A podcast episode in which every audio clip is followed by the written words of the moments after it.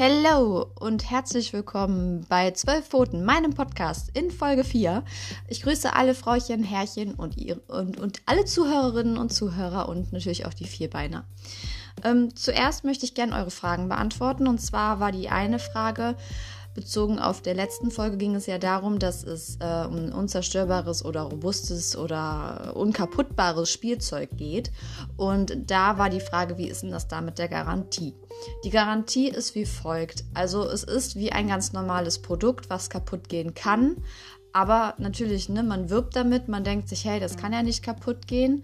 Ja, aber kaputt gehen beziehungsweise halt unzerstörbar, diese Begriffe sind halt nicht geschützt. Sie sind, dienen zur Werbung und ähm, ich möchte die Werbebranche jetzt nicht angreifen, aber im Prinzip lockt das halt und verarscht auch. Das wissen wir alle. So, und ähm, man kann natürlich hingehen, wenn so ein, ein Produkt kaputt geht, den Hersteller kontaktieren und auf Kulanz bitten, dass er das halt, obwohl er halt mit unzerstörbar, unkaputtbar, robust ähm, wirbt, dass man dann halt das Geld zurückbekommt oder den Artikel ausgetauscht bekommt. Müssen tut er es nicht. Ähm, das ist so ein bisschen wie, wenn wir vergleichen, ähm, die Worte sind halt nicht geschützt. Das haben wir auch in einer anderen, in einem anderen Bereich bei äh, Bioprodukten. Also überall, wo Bio ganz schön in grün mit Riesenschrift, Leuchtschrift draufsteht, solange das Bio-Siegel nicht da drauf ist, ist es nicht Bio. Oder muss es nicht Bio sein, sagen wir es mal so. Und so ist es auch mit dem unkaputtbar, unzerstörbar. Es gibt auch kein Siegel in dieser Art und von daher greift hier eine ganz normale Garantie. Die weitere Frage war, weil ich Maddie von dem Anti, also weil ich von äh, Maddys Anti-Schlingnapf berichtet habe, ähm, warum der Hund eigentlich schlingt und ob man dem das nicht abtrainieren kann. Dazu kann ich so viel sagen. Äh, dadurch, dass Charlie jetzt mehrere Jahre den Anti-Schlingnapf bekommen hat, ist es auf jeden Fall besser geworden. Also er schlingt nicht mehr so dermaßen, aber bei mir muss man auch dazu sagen, alle meine Hunde, damit sie ihre separate Ruhe bekommen, haben auch jeder ein Zimmer, wo sie in Ruhe fressen können.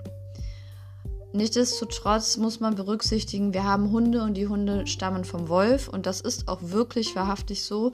Ich habe es nachgelesen extra.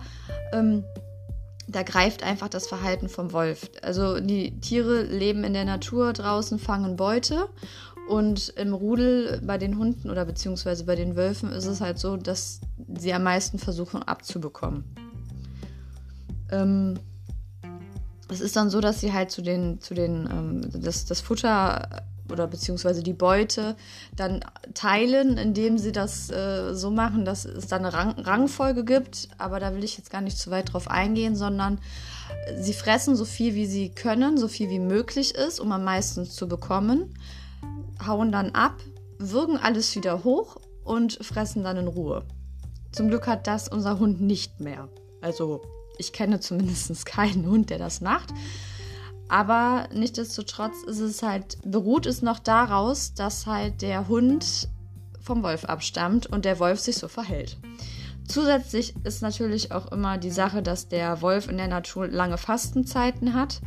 So ist es auch bei den Hunden aus dem Tierschutz, beziehungsweise die Straßenhunde. Auch die müssen gucken, wie sie an ihr Futter kommen und schlingen natürlich, weil sie nicht wissen, wann bekommen sie das nächste Mal Essen. Zusätzlich ist es auch so, dass halt es immer unterschiedliche Ursachen geben kann beim Hund. Sei es halt die Lebensumstände, sie kommen aus dem Tierheim, aus dem Tierschutz, leben auf der Straße, werden unregelmäßig gefüttert oder halt auch die große Futterkonkurrenz, die bestehen könnte, wenn sie halt im Rudel leben.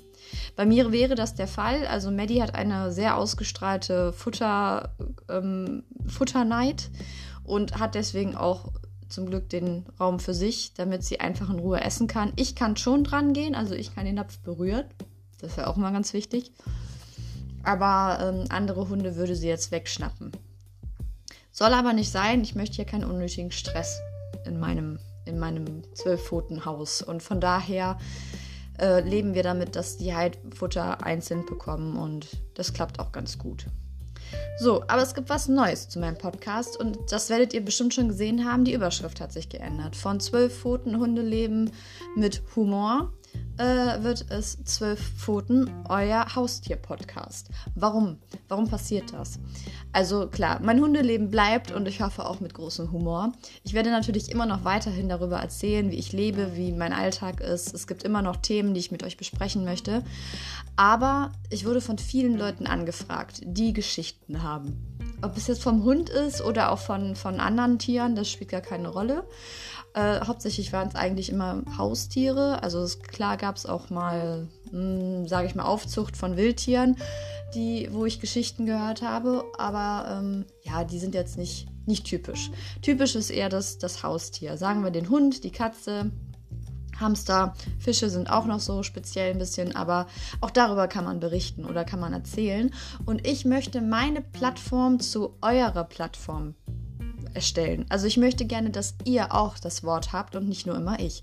Und deswegen wird jede fünfte Folge ein Gast auftreten mit dem Thema, den es beliebt, mit Geschichten. Und ich möchte euch aufwecken, mitzumachen und äh, sich bei mir zu melden mit euren Geschichten, wenn ihr tolle Geschichten habt, wenn ihr Erlebnisse habt, wenn ihr sagt, hey, ich habe Erfahrungen gemacht in bestimmten Bereichen, ich möchte unbedingt davon erzählen, davon möchte ich gerne anderen Menschen auch teilhaben lassen dann meldet euch bei mir, weil ich möchte eure Geschichten in mein Leben holen. Ich möchte von euren Geschichten hören, euch dabei so ein bisschen interviewen, sage ich mal, dass wir darüber reden, das aufnehmen. Soll auch keine große Stunde werden. Also ich werde so gucken, dass ich um die 30 Minuten voll bekomme und ähm, hoffe, hoffe, dass ihr das hört, hoffe, dass es geteilt wird, dass ihr mitmacht und würde es sehr begrüßen. Ich würde mich sehr freuen. Weiter geht es trotzdem auch in meinem Leben. Ich möchte ein Thema anschneiden, was ich oft in meinem Leben, ja, wo was ich oft gefragt bekommen habe. Und das ist, Nadine, wo hast du eigentlich deine Hunde her? Und wenn ich mir jetzt einen Hund hole, wo gehe ich denn da hin? Also man kriegt natürlich viel mit. Ne? Jetzt gerade zur Corona-Zeit ist es sowieso, viele werden es mitbekommen haben, sehr ähm, gewollt, Hunde zu sich zu holen, aus unterschiedlichsten Gründen, sage ich mal. Und ähm, ja, da ist es halt so, die Anbieter sind da sehr, sehr groß. Also natürlich gibt es immer noch den klassischen Züchter, den es schon immer gab, wo man aber auch gucken muss, ist der seriös oder ist er unseriös.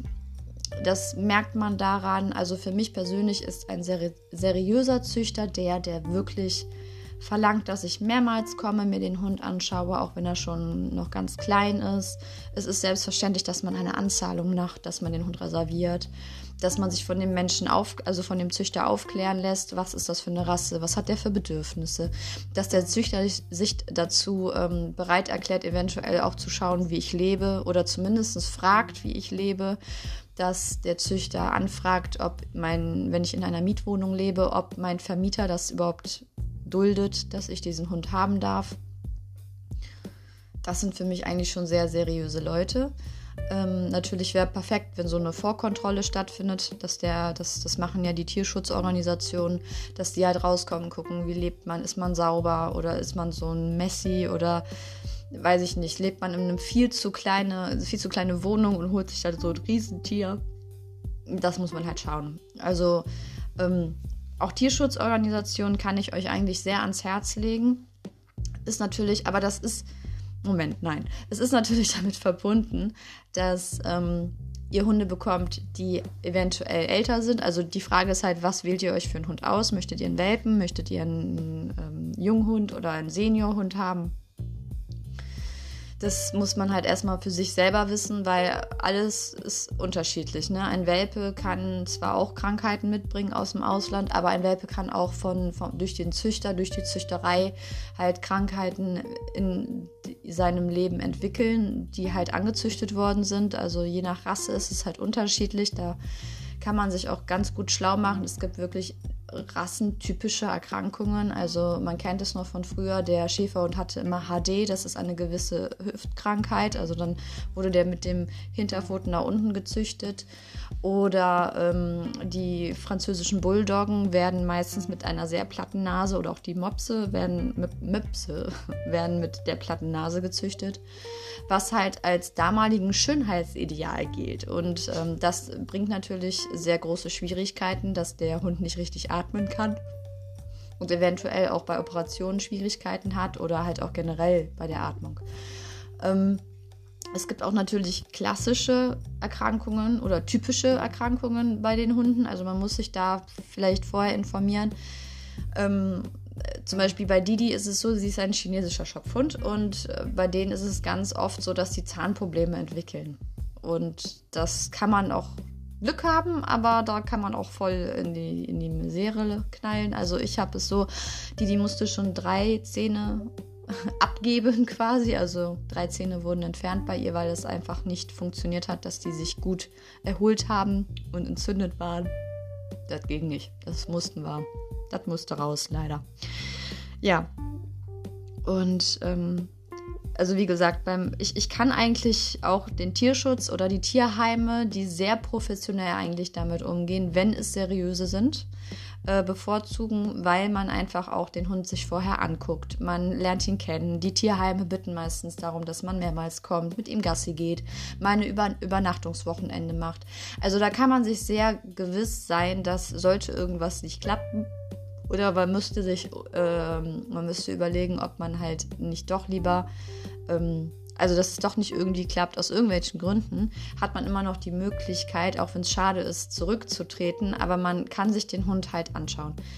Und ähm, bei unseriösen Sachen, dann ist es so, also das Klassische ist wirklich, und das gibt es noch, also es ist kein, kein Märchen, dass halt der Hund aus dem Kofferraum verkauft wird.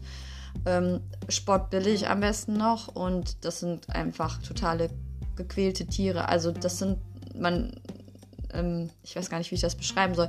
Es sind meistens dann Welpen, die viel zu früh von den Elterntieren getrennt wurden, in ganz schlimmen Verhältnissen schon gelebt haben, eventuell nicht richtig gesundheitlich durchgeprüft worden sind, geschweige geimpft. Also die Impfung ist wirklich sehr, sehr wichtig gerade die Tiere aus dem Ausland, die haben Pflichtimpfungen und wenn die die nicht haben, kommen die hier in Quarantäne ins Tierheim. Das kann sehr teuer werden für einen und das ist auch sehr traurig für das Tier, weil die Prägungsphase dann nicht mehr vorhanden ist. Und die Prägungsphase ist eigentlich dafür da, dass ein Hund halt ähm, lernt, ähm, was sein Zuhause ist, die Nähe kennenlernt des Menschen. Und man merkt halt schon, dass ein Hund, der das nicht hatte, ich will nicht sagen Knacks hat, aber halt schon einen schweren Start ins Leben bekommt. Und das möchte man ja eigentlich seinem Hund nicht zumuten. So, ansonsten gibt es halt immer wieder Leute, die sagen, sie möchten ihren Hund abgeben und da muss man halt auch ganz genau gucken, was sind das für Menschen. Also Charlie zum Beispiel wurde von einer Familie vermittelt, die ähm, aus, aus beruflichen Gründen den Hund nicht mehr behalten konnten und dann bin ich rausgefahren, habe mir das vor Ort angeschaut und habe gesagt, okay, den Hund nehme ich und dann macht man einen Vertrag und bleibt auch eventuell noch im Kontakt, wenn das gewollt ist. Und auch sowas gibt es. Ne? Also es, man kann auch einen Hund quasi vors Tierheim bewahren. Das gibt es auch. Es gibt immer mal wieder Familien, die sich scheiden lassen, wo, das, wo der Hund anschließend auch der ist, der quasi den Verlust erleidet in der Familie. Oder es gibt immer mal wieder Menschen, die, äh, sei es Unfall oder natürlichen Todes, sterben und ein Haustier hinterlassen. Und ich glaube, da möchte man am wenigsten, dass die Hunde dann auch noch diesen Stress haben und ins Tierheim müssen, weil Tierheim ist, auch wenn es hier in Deutschland gute Tierheime gibt und ähm, es nicht, man darf es einfach nicht vergleichen mit den Tierheimen im Ausland. Es ist trotzdem so, dass man äh, natürlich den Hund ungern ins Tierheim gibt. Das sollte wirklich die allerletzte Möglichkeit sein. Und ja, und diese Frage wurde mir auch oft gestellt, ne? Wieso kannst du denn ein rumänisches, ähm, eine rumänische Tierschutz oder eher gesagt eine deutsche Tierschutzorganisation unterstützen, die aber in Rumänien die Hunde rausholt? Ja, und das hat ganz einfach den Hintergrund. Und das, das muss ich einfach jetzt auch mal ganz, ganz krass sagen und mit ernster Stimme.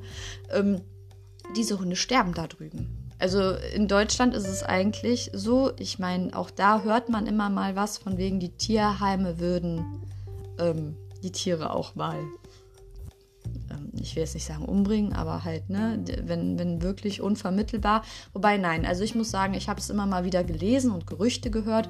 Ich habe aber bisher eigentlich immer die Tiere, wenn ich das hier so mitverfolgt habe in meiner Stadt, dann waren die Tiere auch teilweise elf Jahre Tierheimhunde. Also Langzeitinsassen nennt man das deswegen kann ich das gar nicht bestätigen, dass es sowas in Deutschland gibt. Aber ich habe mich auch nicht mit jedem Tierheim hier in Deutschland beschäftigt. In Rumänien, in Spanien, in anderen Ländern ist es typisch. Da gibt es einen Tag, äh, im, im Monat, wo ge äh, getötet wird. Und ähm, in den Tötungsstationen ist es, glaube ich, auch in zwei Wochen Takt. Die haben 14 Tage Zeit und danach werden sie getötet. Maddie hat auf so einer Tötungsstation gelebt. Also die war zwei Tage, äh, vier, vier, ähm, Quatsch. Die war äh, nicht länger wie zwei Wochen da, weil sonst hätte ich sie nämlich jetzt nicht. So. Und diese Tierschutzorganisationen holen diese Tiere aus diesen Tötungsstationen raus und ähm, versuchen sie dann in ihren eigenen Tierheimen, in diesen Privattierheimen, die sie selbst ähm, finanziell halten und mit Spenden halten und so, halt dann zu vermitteln, sei es in ihrem Land oder halt auch im, in Deutschland. Je nachdem, welche Tierschutzorganisation sich damit äh, als Partner zusammen, zusammenbringt. Und es ist auch so, dass ähm, unser Tierheim aus, aus unserer Stadt, also aus Düsseldorf, wo ich herkomme, arbeitet auch mit einem Partnertierheim aus dem Ausland zusammen. Das steht dann auch da, dann schreiben die das auch rein, dass dieser Hund aus diesem Partnertierheim kommt und ähm, ich finde das auch legitim. Von daher finde ich jedes Urteil, wenn, wenn es heißt, wie kannst du nur die, Tier, äh, die Hunde aus diesem Tierheim aus dem Ausland rausholen, hier sitzen genügend Tiere im Tierheim. Das mag auch sein, ja. Aber wenn ich in meinen Tierheimen war und mir das angeguckt habe und keinen Hund gefunden habe, wo ich sage, okay, der passt. Ne? Also es muss ja, eine Chemie muss ja stimmen. Und auch eine Rasse, also man hat ja eine ungefähre Vorstellung. Ist nicht unbedingt von der Rasse her. Aber halt bei Didi war es halt wirklich so, ich habe nach einem kleinen Hund gesucht und habe mir damals eine Hundefarm angeschaut, die es inzwischen nicht mehr gibt. Also das ist auch sowas, was es manchmal gibt. Dann ähm, gibt es Hundefarmen oder halt auch ja, Fachhändler. Eigentlich gibt es hier in, in Nordrhein-Westfalen nur einen, der das macht. Finde ich auch persönlich nicht richtig, weil ich finde es eigentlich sehr wichtig, dass die Tiere noch lange bei der Mutter bleiben. Und es ist schlimm genug, dass die in dem Ausland meistens schon getrennt werden von ihren Elterntieren. Aber naja. Und ähm, ja, dann bin ich zu so einer Hundefarm rausgefahren und eine Hundefarm wird quasi darüber, äh, ja, das sind Zwischenkäufer. Also die kriegen die Welpen von Privatpersonen, die versehentlich einen Wurf bekommen haben oder Geld machen wollten damit. Oder halt von Züchtern, mit denen die zusammenarbeiten. Und dann bin ich da rausgefahren und das war wie so ein umgebauter Bauernhof. Ganz schlimme Zustände, also ganz nicht, nicht wirklich sauber und auch ziemlich kalt. Und da waren dann die ganzen Welpen. So. Und ähm, man hat mich damals gar nicht gefragt. Ich, also ich habe mir das angeguckt. Ich wollte mir das nur angucken, habe halt die, die gesehen, die halt ziemlich erkrankt war. Also man hatte schon gesehen, dickes Auge, also ein leichtes, dickes Auge. Ähm, die Ohren habe ich noch nicht mal gesehen, die waren nämlich entzündet, als ich sie gekriegt habe. Und inzwischen ist, gibt es den nicht mehr. Der, hat, der ist, glaube ich, in Rente gegangen oder vielleicht haben auch zu viele nicht mehr dort gekauft, dass es sich nicht gelohnt hat. Aber die haben mich halt nicht gefragt. Die haben einen Vertrag gemacht, aber nicht gefragt, wer ich bin, wo ich wohne, was ich mache. Also man hätte diesen Hund auch mitnehmen können und in der nächsten Straße wieder aussetzen und die hätten es nicht gemerkt. Hauptsache, die haben ihr Geld. Und sowas sollte man nicht unterstützen. Also sowas geht gar nicht.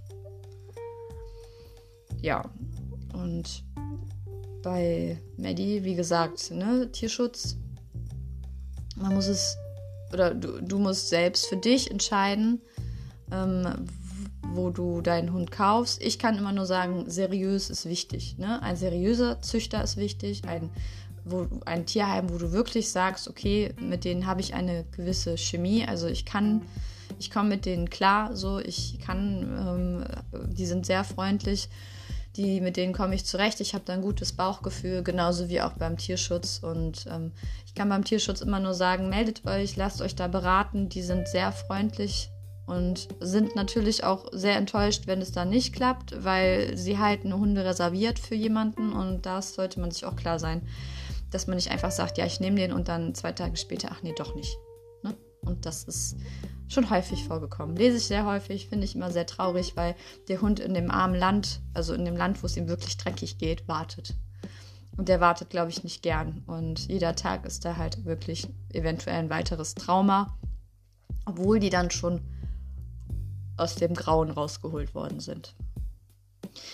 Ja, ähm, zu Tierschutz beim nächsten Mal bestimmt noch mal ein bisschen mehr. Ich habe dann ja einen Gast und ich bin gespannt, wie das wird. Ich freue mich sehr und ich hoffe, es melden sich ein paar mit äh, Geschichten und ich kann mit euch arbeiten und äh, ihr teilt es in die Welt. Ich würde es sehr begrüßen, wünsche noch einen schönen Tag und ähm, ja, passt auf euch auf, macht es gut und tschüss.